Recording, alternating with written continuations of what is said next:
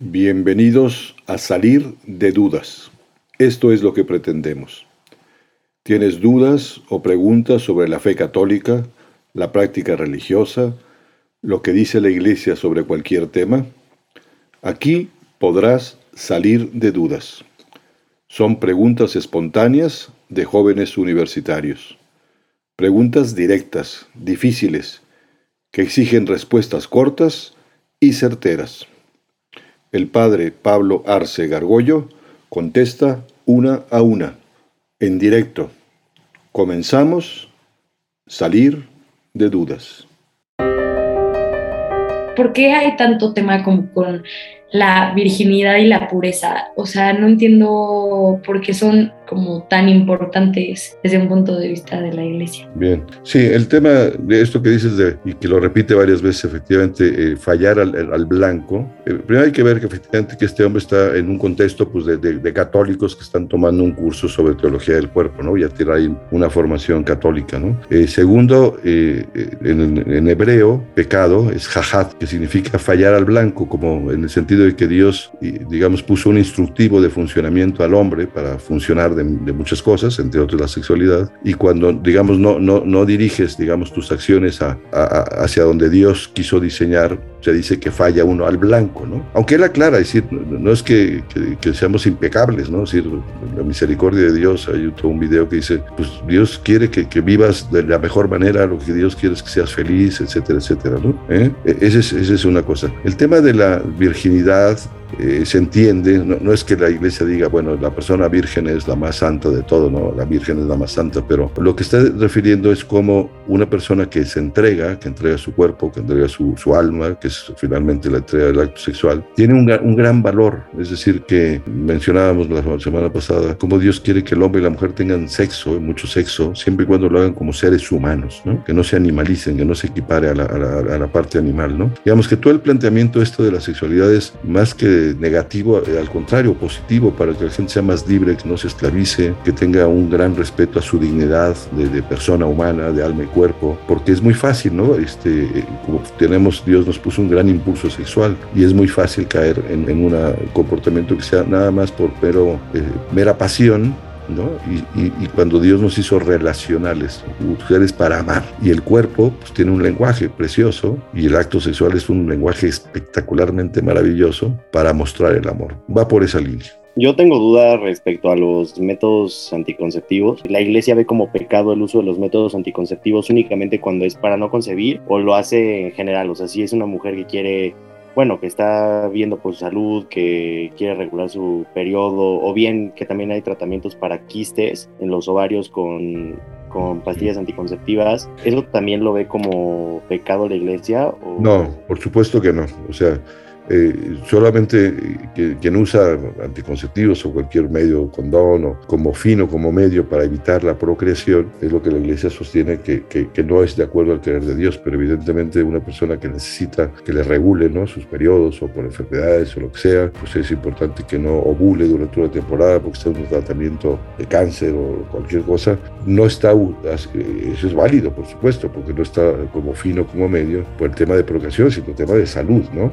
Como lo mismo puede ser que una ligadura de trompas de falopio, ¿no? Pues eh, si se hace por motivos médicos no tiene ningún problema moral. Si se hace para decir, ya, mejor díganme ya, ya qué pastillas me queda, yo ya cerré la fábrica porque no quiero hijos, eso sería una, una cosa de egoísmo, eh, eh, eso sí lo ve mal la iglesia. ¿Qué se debe hacer justamente con estos impulsos sexuales? Bueno, pues Dios puso un gran impulso sexual, tremendo impulso sexual, lo que quizás es el instinto, no es el más fuerte, pero es de los más fuertes. Y eso sucedió pues, después del pecado de origen. Antes nuestros primeros padres tenían un control de todas sus pasiones, de todos sus afectos, de sus sentidos. Con el pecado se desordena. Y pues lo que hay que hacer es aprender, ¿no? Eh, aprender a, a desarrollar una virtud, que es lo que se conoce como la virtud de la pureza. Pues se puede tocar el piano, dar unos manazos al teclado, o se puede sacar una melodía, ¿no? Lo que se trata es sacar esa melodía, ¿no? Como a veces decir, no tengo que cuidar la vista, no puedo entretenerme en esta cosa de pornografía porque voy a meterme en un camino de egoísmo, por supuesto a haber muchos deseos de, una masturbación, y dice, oye, no, no, no, no puedo ser egoísta, yo tengo que controlar eso porque es lo que me da capacidad de amar a los demás. ¿no? Que se dice que Jesús tuvo una novia, entonces, ¿qué tanto es cierto y, y qué tanto él sí hizo antes de morir?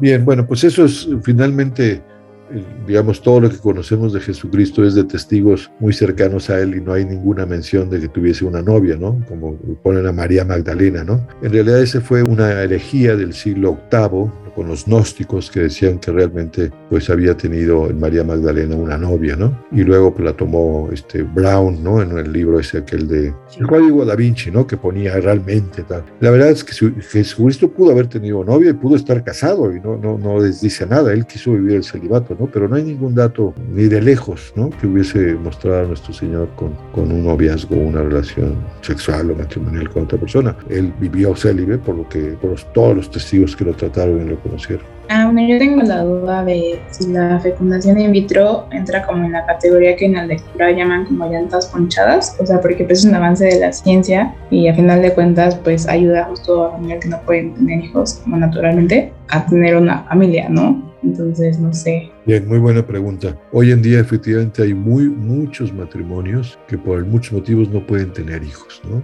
Eh, es un fenómeno que se está dando. A veces eh, algunos expertos lo atribuyen a la gran tensión que hay en el mundo moderno, a problemas económicos y efectivamente pues eh, no pueden tener hijos, ¿no? La Iglesia Católica señala en su teología, en el diseño original que Dios quiso, que los hijos vengan fruto de una unión sexual una unión de cuerpos, de un acto sexual. Es decir, que no venga de una unión científica, digamos, de espermas por un lado afuera del, del cuerpo y óvulos, la, la FIBET o fecundación in vitro, cualquiera de los sistemas modernos, ¿no? Uno dice, bueno, pues el hombre, Dios le dio la razón y descubrió esta maravilla. Sí, pero no todo descubrimiento de la razón a veces genera cosas buenas. Puede parecer bueno, ¿no? Pero finalmente a veces el tema de la fecundación in vitro no se habla de que para poder tener un hijo, pues tienen que matar a ocho o nueve, porque hay que fecundar ocho o nueve óvulos ver cuántos se les pueden implantar, tienen que implantar dos o tres y de esos pues luego desechan a dos, si acaso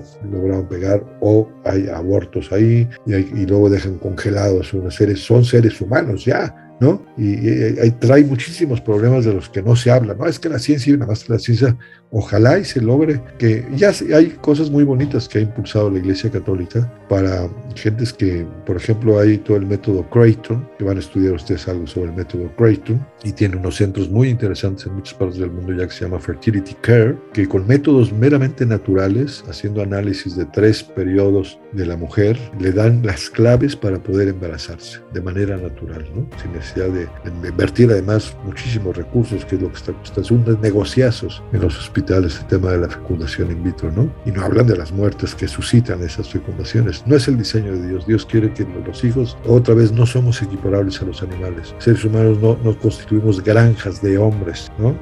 sino cada ser humano es una, una debe ser fruto de una relación amorosa, reflejo del inmenso amor de Dios. Ese es el tema de fondo. Y hay que buscar todos los medios, digamos, que siendo unitivo, que permiten la procreación. Y se van dando adelantos muy bonitos. Otra vez la, terquedad de la iglesia está abriendo caminos maravillosos, baratísimos y sin hacer daño ni a la mujer ni al hombre y tampoco y sin violar, digamos, el diseño original que Dios quiso para que vieran hijos suyos al mundo. ¿Qué pasa con la dignidad de las personas que son nudistas o prostitutas o actrices pornográficas? Eh, en, cuestión de que las vean como con lujuria, eh, que si no les importa que las traten o que las vean como objeto.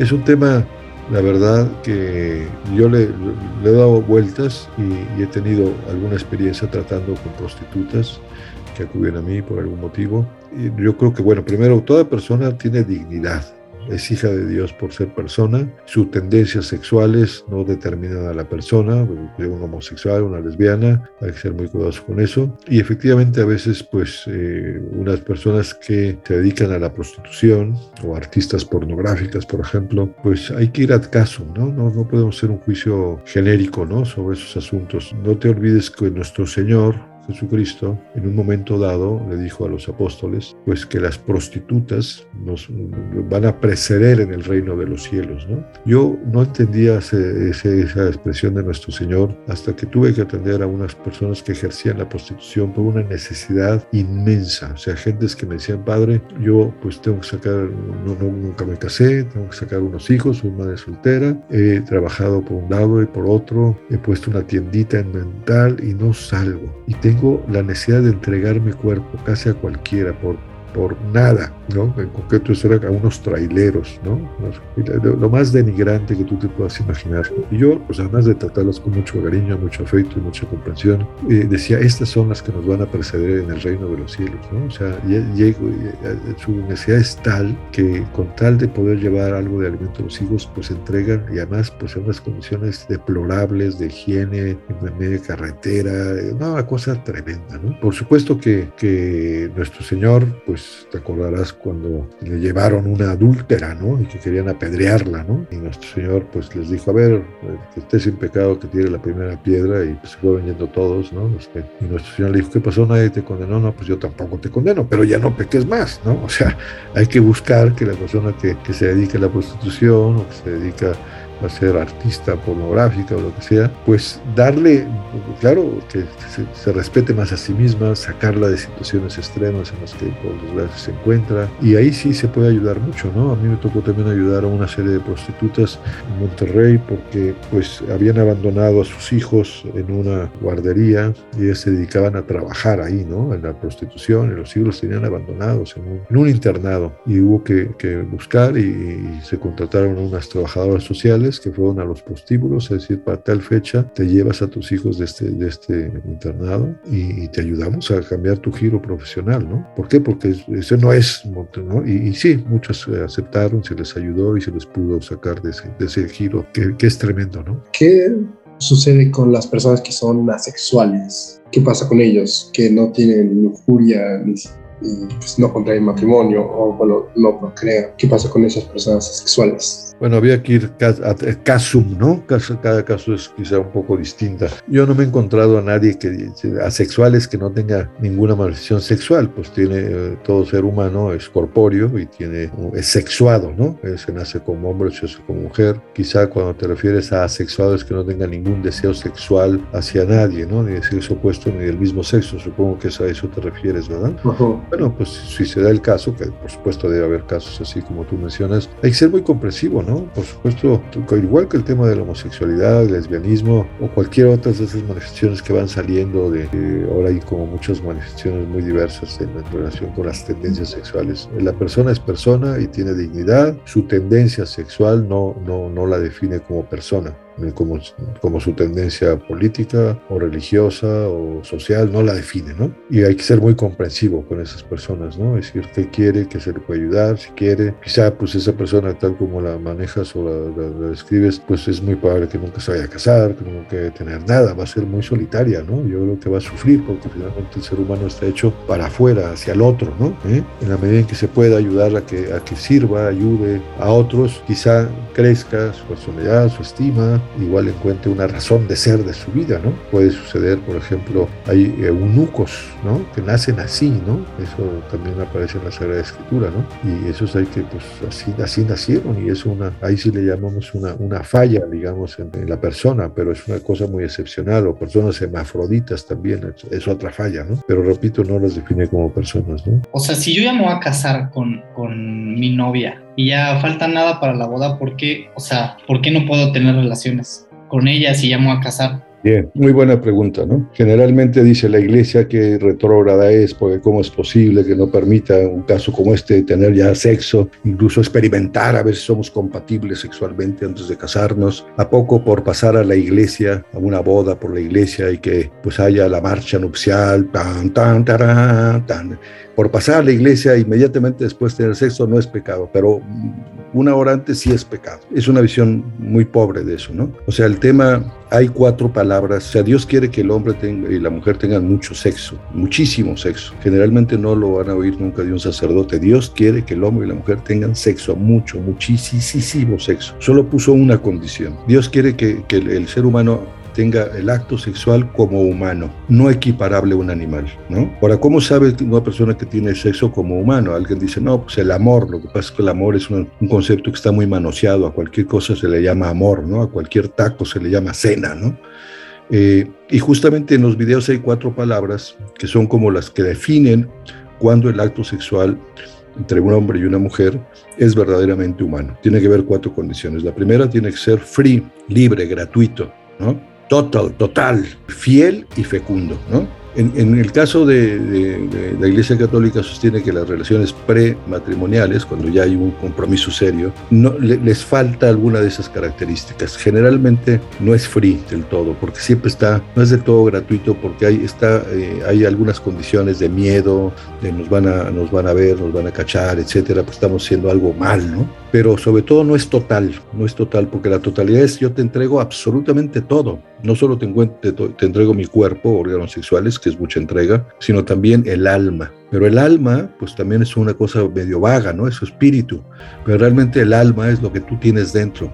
¿Qué tienes dentro? Pues tienes toda tu biografía, todos tus planes, todos tus ideales, toda tu educación, todo lo que vas a hacer, tu pasado, tu presente y tus planes futuros. Y, esa es la totalidad. Y muchas veces antes del matrimonio es muy difícil entregar la totalidad. ¿no? ¿Por qué? Porque finalmente dentro incluso de la iglesia, en la misma ceremonia del matrimonio, cualquiera de las partes, y a veces ocurre, y a mí me ha tocado alguna vez, dos veces que me recuerdo ahora, que la gente dice, no, no me caso, no me caso. Ya tuvieron sexo, sí, pero no me caso. ¿No? O sea, siempre hay posibilidad, ¿no? Entonces no se da la totalidad, ¿no?